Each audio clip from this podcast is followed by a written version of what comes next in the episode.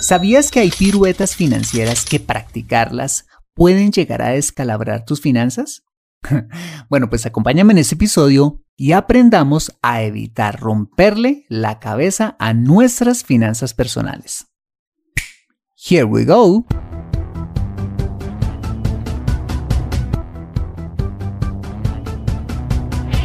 Bienvenido a Consejo Financiero, el podcast de finanzas personales donde aprenderás a manejar inteligentemente tu dinero, salir de deudas, tomar buenas decisiones financieras y alcanzar una prosperidad sólida y duradera. Consejo Financiero son finanzas personales prácticas para gente como tú que desean transformar su futuro financiero. Bienvenido a bordo.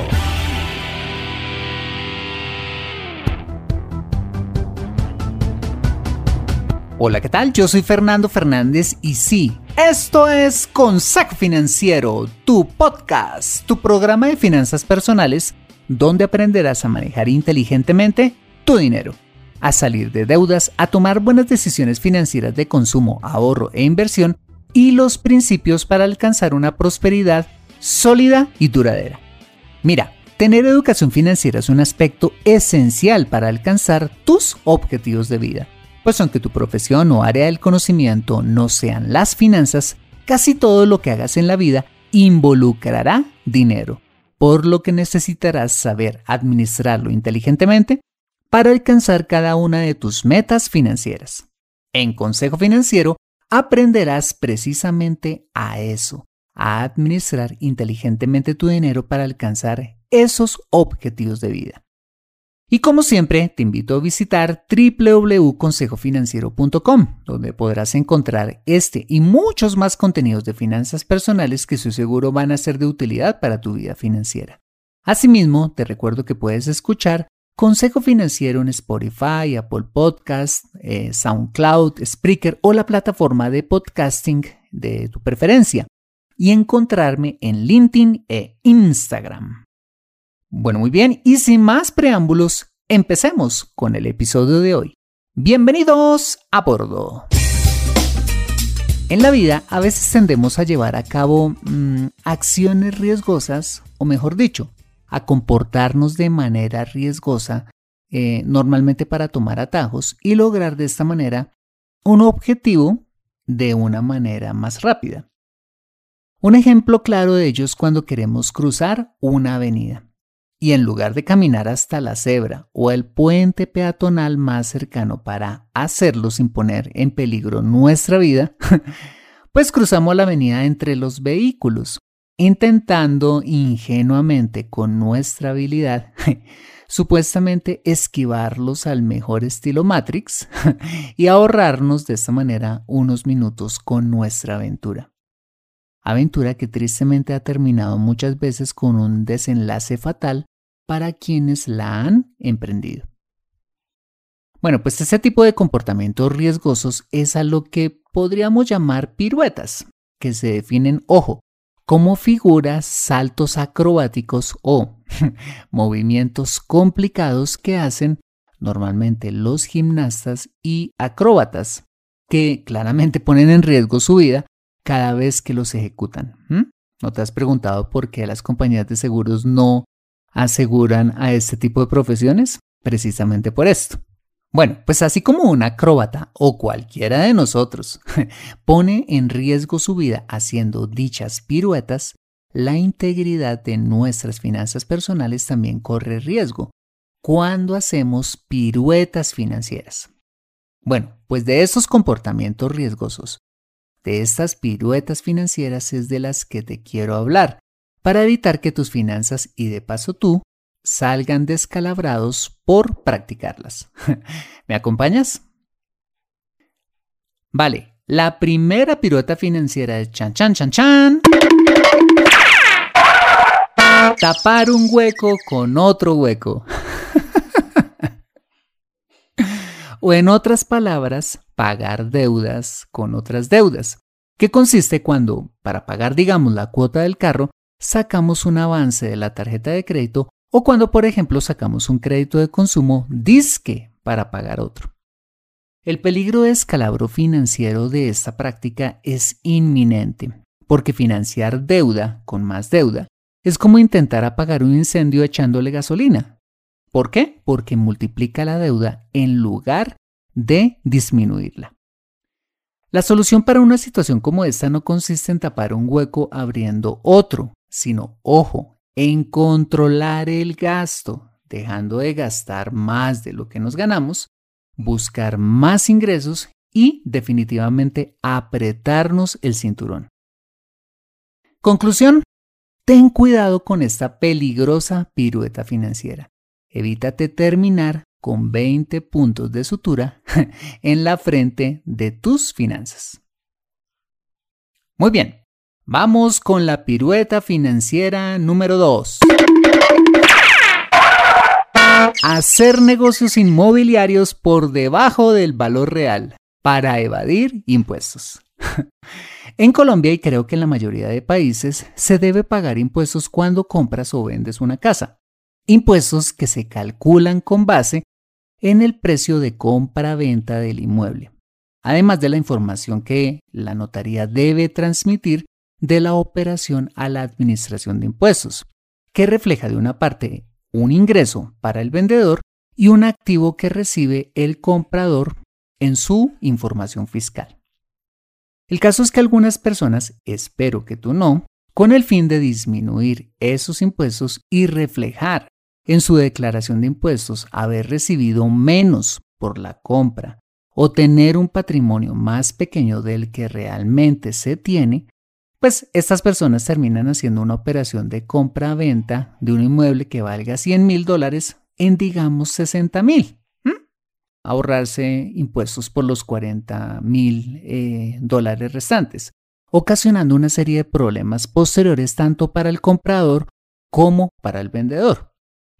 El problema para el comprador al hacer esa pirueta financiera es que de una parte tiene que pagar en efectivo lo que no declaró, generando los riesgos propios del efectivo, y de otra es que el valor de ese inmueble, al no reflejar su valor real en la declaración de impuestos del comprador, pues el día que éste lo vaya a vender por su valor real, va a ocasionar una diferencia entre el valor de adquisición y el de venta.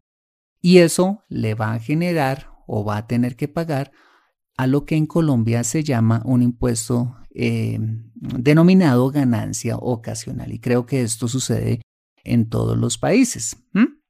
Y el problema para el vendedor es que al ponerse a hacer estos malabarismos, pues queda encartado con el efectivo que le pasó su comprador por debajo de la mesa. Pues si lo deposita en el sistema financiero, el banco va a reportar ese ingreso a la administración de impuestos. Entonces lo que normalmente acostumbra la gente que hace este tipo de piruetas a hacer es gastarse pues esa plata en chucherías o aún peor, se la terminan robando por andar teniendo caletas de efectivo en la casa. Pero hay más. Y es que si la Administración de Impuestos en sus procesos de fiscalización termina pillándolos con las manos en la masa, va a terminar multándolos con tasas, tanto a comprador y a vendedor, que van hasta el 50% más de la operación, quitándoles de esta manera todo asomo de ganas de volver a hacer ese tipo de pilatunas financieras. Conclusión, cuando hagas un negocio de compra-venta de un inmueble o de cualquier otro activo que esté sujeto a impuestos, mira, por favor, hazlo por el valor real y duerme tranquilo. Evítate romperle el fémur a tus finanzas personales. Muy bien, seguimos con la pirueta financiera número 3 y es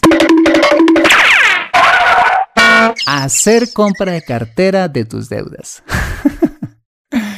Dicha pirueta financiera es de los mismos creadores de tapa un hueco con otro, y es cuando el banco X te ofrece prestarte para pagarle al banco Y a una tasa de interés y plazos más favorables. Por encima se ve bien, ¿no? El problema de esta pirueta financiera es que cuando vas a hacer la dichosa compra de cartera, no cancelas definitivamente los cupos, ni devuelves las tarjetas o los préstamos rotativos con los que estabas endeudado y por cosas del destino, ¡ah! ¡Qué vaina! Los terminas usando nuevamente y voilà, terminas doblemente endeudado. En episodios pasados hemos hablado suficientemente de la compra de cartera y hemos enfatizado que el problema de las deudas no se soluciona comprando cartera, sino en cambiar tus hábitos financieros. Ahí es en donde está la médula de la solución para tus problemas de deuda. Conclusión, modifica tus hábitos financieros en lugar de hacer compras de cartera y estos malabarismos financieros. En lugar de venderle eh, tus deudas a otro banco, que lo único que quiere es seguir cobrándote los jugosos intereses que te cobraba el otro. Evítale un ojo morado a tus finanzas personales. Vale, seguimos con nuestra pirueta financiera número 4 y es... No declarar todos tus ingresos para evadir impuestos. En nuestros países tenemos la cultura de buscar la maña, como ya lo vimos, para pagar menos impuestos o simplemente no pagarlos, declarando menos ingresos, sobre todo cuando se tienen actividades independientes, ingresos adicionales, algún tipo de renta periódica o ejerces la economía informal. ¿Mm? Y eso se da en especial cuando, por ejemplo, hay gente que cobra servicios profesionales o arrendamientos en efectivo para evitar eh, registrar dichos ingresos como se debe en el sistema financiero formal. ¿Cuál es el problema de este comportamiento? Los riesgos que ya vimos con el manejo del dinero en efectivo sumado a un estancamiento económico. ¿Por qué? Porque mañana una persona o empresa que cobra servicios por debajo de la mesa no podrá demostrar solidez financiera ni crecimiento y el sistema eh, financiero formal no le podrá prestar para comprarse una casa o para inyectar capital de trabajo a su negocio. Una persona o empresa con mentalidad de ratón se queda chiquita para toda la vida, así tal cual, como un ratón que eh, vive de robar las obras que los dueños de casa dejan. Moraleja, si quieres crecer, por favor, Pon tus finanzas sobre la mesa, declarando todos tus ingresos. Y aunque por supuesto tendrás que pagar los impuestos eh, que te correspondan, el crecimiento económico que puedes llegar a tener compensará suficientemente tus contribuciones al fisco. Evítate una parálisis a tus finanzas personales haciendo dichas piruetas. Y para terminar con esta primera entrega de piruetas financieras, chan chan chan chan, vamos con la número 6 y es ocultar o mentirle a nuestra pareja sobre lo que realmente ganamos y obtenemos. Las mamás, con su, entre comillas, sabiduría financiera, le enseñaba a sus hijas Mijita, siempre es bueno tener una reservita sin que él se entere. Y quizás tú que me escuchas también piensas así. Pero la verdad es que ocultar no solo esto, sino cualquier otra cosa a nuestro cónyuge puede ser motivo de no solo un descalabro financiero, sino marital. El problema de comportarnos así es que básicamente perdemos la confianza en el otro. Y la confianza es el pilar fundamental para que una relación funcione. Poniéndome en los zapatos de esas sabias mamás, diría yo que el consejo nació o porque los maridos no eran buenos administradores del dinero del hogar, o porque dichas mamás simplemente querían independencia financiera. Si alguna de estas razones son tu motivación para ocultarle a tu pareja cuánto ganas o tienes, sería más inteligente, diría yo, hacer un presupuesto junto con tu pareja, donde decidan de común acuerdo, con él o con ella, cómo habrá de gastarse el dinero que ganan los dos y sobre todo, cómo habrán de administrarse los activos de la sociedad conyugal, como lo veíamos eh, en el episodio anterior. Y antes de seguir, aclaro lo siguiente. Esto de ocultar información financiera al cónyuge no es solo para ellas, sino también para nosotros los hombres, que tampoco somos peritas en dulce. Conclusión, pues seamos transparentes con nuestro cónyuge en torno a lo que ganamos o tenemos. Al fin de cuentas, nos hemos unido para construir una vida juntos y la mejor manera de hacerlo es hacer de común acuerdo un presupuesto, someternos a él y juntar nuestros activos para cumplir las metas que como pareja queremos alcanzar. Evítale a tus finanzas y de paso a tu relación de pareja el chichón de la desconfianza y la división. Dentro de ocho días continuaremos con más piruetas financieras de las que te tienes que cuidar. y para terminar este episodio quisiera decirte lo siguiente. Hacer esas piruetas financieras no solo es perjudicial para tus finanzas, sino que en los casos de evasión de impuestos o el ocultamiento de información a la pareja son acciones moralmente incorrectas, realidad que se refleja cuando te avergüenzas o intentas justificarlas. Cuando tú sabes que obras bien, eh, sabes que no tienes necesidad de hacer, de hacer esto. Te invito a orar bien no solo motivado por la salud de tus finanzas, sino por llevar una vida de integridad en todo lo que hagas. Te aseguro que orar bien no solo te permitirá dormir más tranquilo, sino que tus finanzas prosperarán aún más.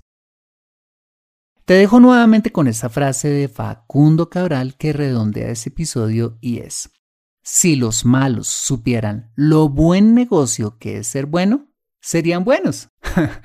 Así fuera por negocio. Conviértete en un experto en tus finanzas personales en Consejo Financiero. Bueno, muy bien, este ha sido el episodio número 262 de Consejo Financiero. Si te ha gustado este episodio, házmelo saber con una valiosísima reseña en la plataforma donde me escuches.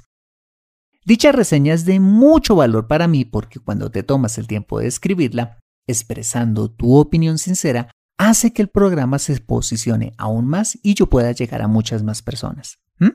Asimismo, te invito a compartir este episodio a través de tus redes sociales como Instagram o WhatsApp con tus contactos, familia o amigos a quienes consideres les sea útil este episodio para su vida financiera y personal. Bueno, muy bien, yo soy Fernando Fernández, tu asesor financiero y anfitrión de este programa. En la edición de este podcast, José Luis Calderón. Muchas gracias por compartir tu tiempo conmigo paseando a tu perro bulldog, esperando el Transmilenio, subiendo el Kilimanjaro o donde quiera que estés y recuerda. Consejo Financiero son finanzas personales prácticas para gente como tú que desean transformar su futuro financiero. Nos vemos, o mejor nos escuchamos con más de Consejo Financiero el próximo lunes a las 5 pm hora de Colombia o Perú 7 pm hora de Buenos Aires. See you later.